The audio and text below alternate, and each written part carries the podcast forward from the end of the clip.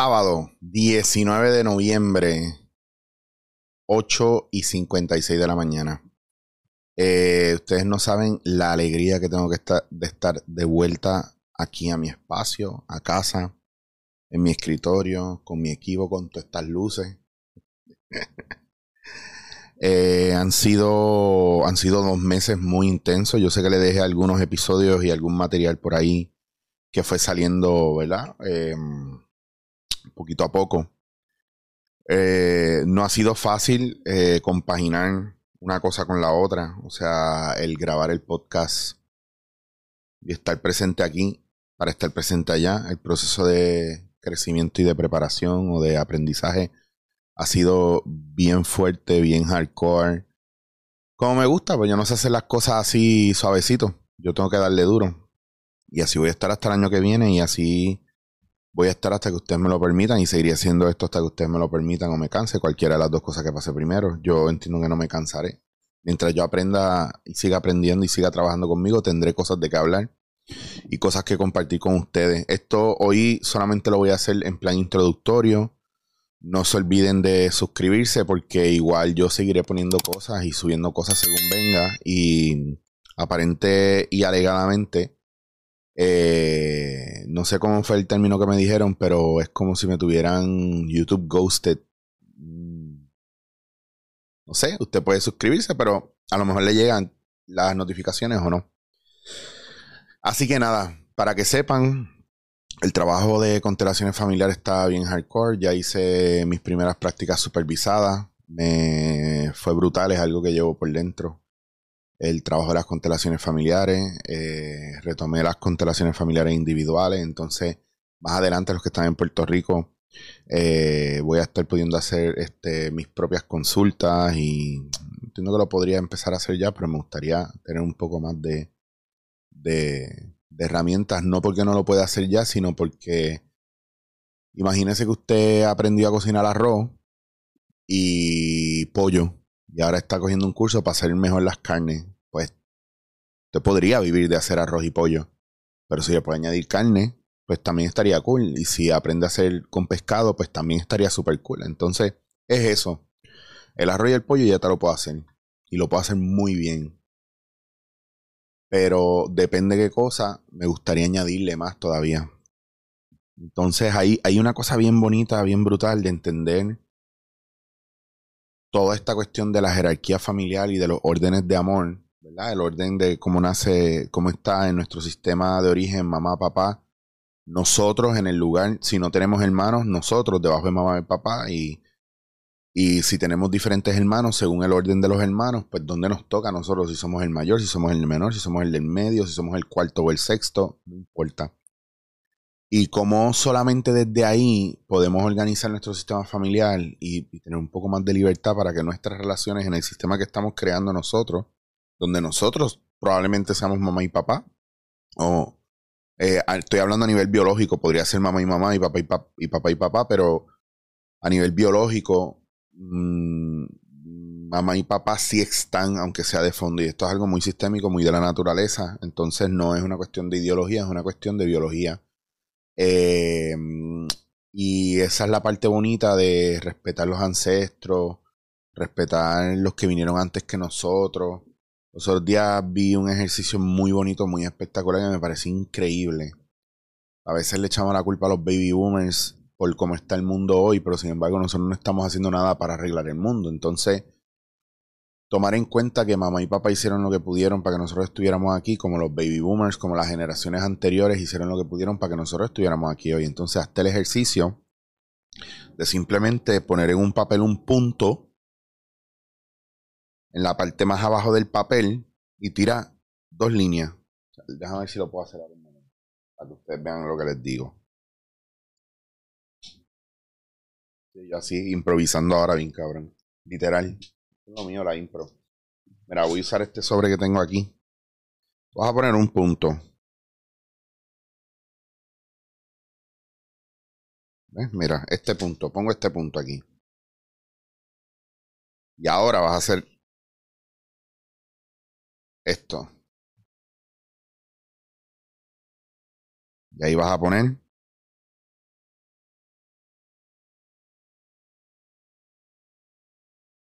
a mamá y a papá. Así de sencillo, uno y uno. Y después vas a poner sobre cada punto dos más. Y ahí tienes a la mamá y al papá de tu mamá y de tu papá. Y así sucesivamente. Y yo quiero que ustedes me digan hasta dónde ustedes llegan. Es esto. Aquí estás tú, mamá, papá. Y la mamá y el papá de tu mamá y la mamá y el papá de tu papá. ¿Ven a lo que voy? Si yo quiero que ustedes traten de hacer ejercicio y tírenlo hasta atrás hasta lo más que puedan. Toda esa gente y más hizo falta para que ustedes llegaran aquí. A eso es a lo que me refiero. A eso es a lo que me refiero. Y que usted no está haciendo un carajo con su vida más que quejarse y no aporte. Y que todos esos cabrones se hayan jodido para que usted haya llegado aquí. Y usted no haga nada al respecto. Esa es la línea brutal de lo que me gusta las constelaciones familiares, que usted está aquí gracias a ello. Ahora bien, lo bonito de la constelación es que cuando miramos hacia atrás, cuando miramos a esta gente,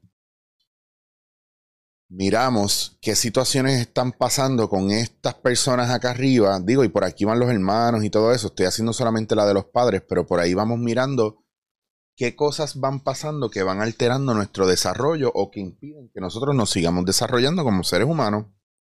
Eh, ya sean lealtades familiares, ya sean eh, familiares excluidos porque, porque fueron de otro matrimonio, porque eh, fueron violadores, ladrones, pillos, asesinos. Y cómo hay que honrar igual a cada uno, no importa lo que haya hecho, porque el vínculo, el vínculo nunca puede ser roto. Aunque la relación sea una mierda, el vínculo es el vínculo. Aunque mi papá haya sido un hijo de puta, por ejemplo, y le haya dado a mi mamá, sigue siendo mi papá. Y aunque yo no tenga relación con él, el vínculo sigue estando ahí, sigue siendo mi papá. En las constelaciones usted puede arreglar muchas cosas de sus relaciones sin tener que bregar directamente con la persona. Eh, pero sí puede usted estar en paz porque es para usted y es sobre usted. Entonces, esas son las cosas bien bonitas que me gustan porque también he podido hacer la paz con, con situaciones familiares que a mí me traumatizaron a lo mejor de pequeño y ahora estoy en mucha paz y mucha tranquilidad. Que eso no significa que yo me voy a exaltar, que eso no significa que yo no voy a decir carajo y puñeta, porque a veces la gente se cree que porque uno va al psicólogo o uno va al psiquiatra o uno va a un hace un proceso personal, uno está on, chantión, paz. No, cabrón, si es para que es para que salga la furia cuando tiene que salir. en algunos casos es para que tú abraces lo que tú eres, no para que lo escondas. Eh, los otros días alguien me dijo que vi un podcast en el que yo salgo agitado y me ah, pero te vi un poco agitado. Y yo le digo, ¿y? Bueno, que tú estás en un proceso, estoy en un proceso y qué? Carajo te pasa, tú eres morón. Que es porque yo estoy en un proceso, no puedo agitarme y molestarme, soy un ser humano. Al contrario, porque estoy en esos procesos, te puedo decir en la cara que eres un morón. Para que tú entiendas que esa, castración emocional que tú quieres que yo tenga conmigo, esa manera de tú pensar, donde piensas que uno tiene que andar por ahí como un zombie ¿eh? como un supuesto santo. Eso no se trata de eso. Se trata de aprender a manejar las emociones donde, donde hay que manejarlas, dejarlas manifestarse cuando se tienen que manifestarse, pero lo más importante, dejarle a cada persona lo que le corresponde. Porque usted carga con muchas cosas de gente que no tiene que cargar. Y usted se calla muchas cosas que no se tiene que callar. Y eso ya llevamos muchos años. Por, el mundo está como está porque llevamos muchos años permitiéndole a los perpetradores ganar terreno, y todo el mundo está viviendo en plan víctima por miedo a, por miedo a, por miedo a. Ah, es que no le digo nada por miedo a hacerle daño. Mentira, no le dices nada por miedo a que tú te sientas mal por lo que le vas a decir. Por miedo a que te dejen de querer, por miedo, por miedo a que te dejen de hablar, por miedo a perder tu espacio en el círculo, porque tú quieres que te digan que eres bueno, tú quieres complacer a todo el mundo. Pues sabes qué? Eso es algo que traemos de papá y mamá. Y eso es algo que tenemos que empezar a borrar desde ya para crear nuestro nuevo paradigma. Y yo me voy a poner al servicio de eso ponernos a servicio de donde veamos tiranía nos atrevamos a hablar, que cuando veamos una persona hiper mega machista se lo podamos decir, aunque le dejemos ser, podamos expresar nuestra opinión, como cuando veamos a una feminazi que quiera cancelar lo que uno dice y que está montándose en el, en el viaje de perpetradora, no a las que están ahí en plan buscando la equidad, poder decirle con hecho, ¿verdad? Y con, la, y con nuestra inteligencia sin sentirnos culpables y sin sentirnos mal, liberarnos de las culpas, liberarnos de los miedos, y volver a ser seres humanos que nos complementamos. Porque lo que está pasando en este mundo que está siendo gobernado por niños engreídos, eso es lo que está pasando hoy día. Que no están trabajando su niño interior y hay muchas heridas de, la infancia en el 90% de la gente que yo veo en, lugares políticos, hablando en los medios, en estas luchas de que se supone que sean unas luchas sociales para crecer la humanidad, se están volviendo luchas sociales que separan la humanidad. Porque, porque solamente una persona que está en actitud de niño, totalitarista y engreída, no, no escucharía el punto de vista de los demás. O pelearía con todo el mundo sin razón. O con una razón desde un lugar de una herida, y eso se nota de lejos. Estamos hablando desde la herida, no estamos hablando desde la desde lo racional del adulto, estamos hablando desde el niño que está herido y que quiere su juguete y que quiere lo suyo y que quiere que lo escuchen y que quieren que le den lo de él porque Él se merece. Tenemos que empezar a madurar mucho, mucho, mucho, mucho. Así que seguimos, yo estoy pompeado, yo estoy pompeado y cuando me escriban que necesitan ayuda y que quieren tiempo conmigo y todo eso, eh, yo se los puedo dar, claro que sí. algunos se los voy a cobrar, a otros no. Porque soy así porque hago lo, que me dé la gana. Pero lo más importante, cuando usted se junte conmigo, y se lo digo de corazón, es a trabajar a trabajar. Porque lo que yo estoy haciendo es mínimo. Lo que yo hago con usted es mínimo comparado con lo que, lo que están haciendo conmigo. Y yo quisiera que todo el mundo pudiera vivir el proceso que yo estoy viviendo. De verdad, yo quisiera que todo el mundo pudiera darse la oportunidad. Yo pienso que estoy en una bendición cabrona. Estoy fajado, jodido con lo mío. La gente se cree que estoy de vacaciones. No estoy de vacaciones es dejar mi casa, es dejar mi familia, es dejar mi pareja, es dejar, es no tener trabajo estable, es preocuparme por cómo voy a seguir pagando esto. Es este, es, sacrificio, es no ir a las premiers de las películas que estoy saliendo, no poder hacer otras películas porque no me dé el tiempo, porque tengo que escoger entre ver a mi familia un mes o hacer una película un mes completo. Eh, tener, tener el susto de que en aduana no me dejen entrar, aunque esté de manera legal, pero la frecuencia, como no tengo ciudadanía ni, residencia allá, la frecuencia levanta sospecha. Eh, todo ese tipo de cosas, aunque usted no lo crea, no, es así de fácil. Eh, y, tenemos que empezar a ver el sacrificio de los demás para poder entenderlo y no juzgar. Porque es fácil juzgar al chamaco que te hace un hamburger en McDonald's o, o ir a un restaurante y que te den un plato de comida que por alguna razón salió algo mal y juzgarlo desde un lugar donde uno piensa que lo sacó de un pote y lo puso en el microondas y te lo dio. No, hay una elaboración ahí. Lo mismo cuando vamos a un sitio donde te lo hacen todo artesanal. Diablo, 8 pesos por una libra de pan. Bueno, mira a ver cuando te dicen que es masa madre, que es una masa madre que lleva 50 años, que todo ese tipo de cosas a veces no las valoramos.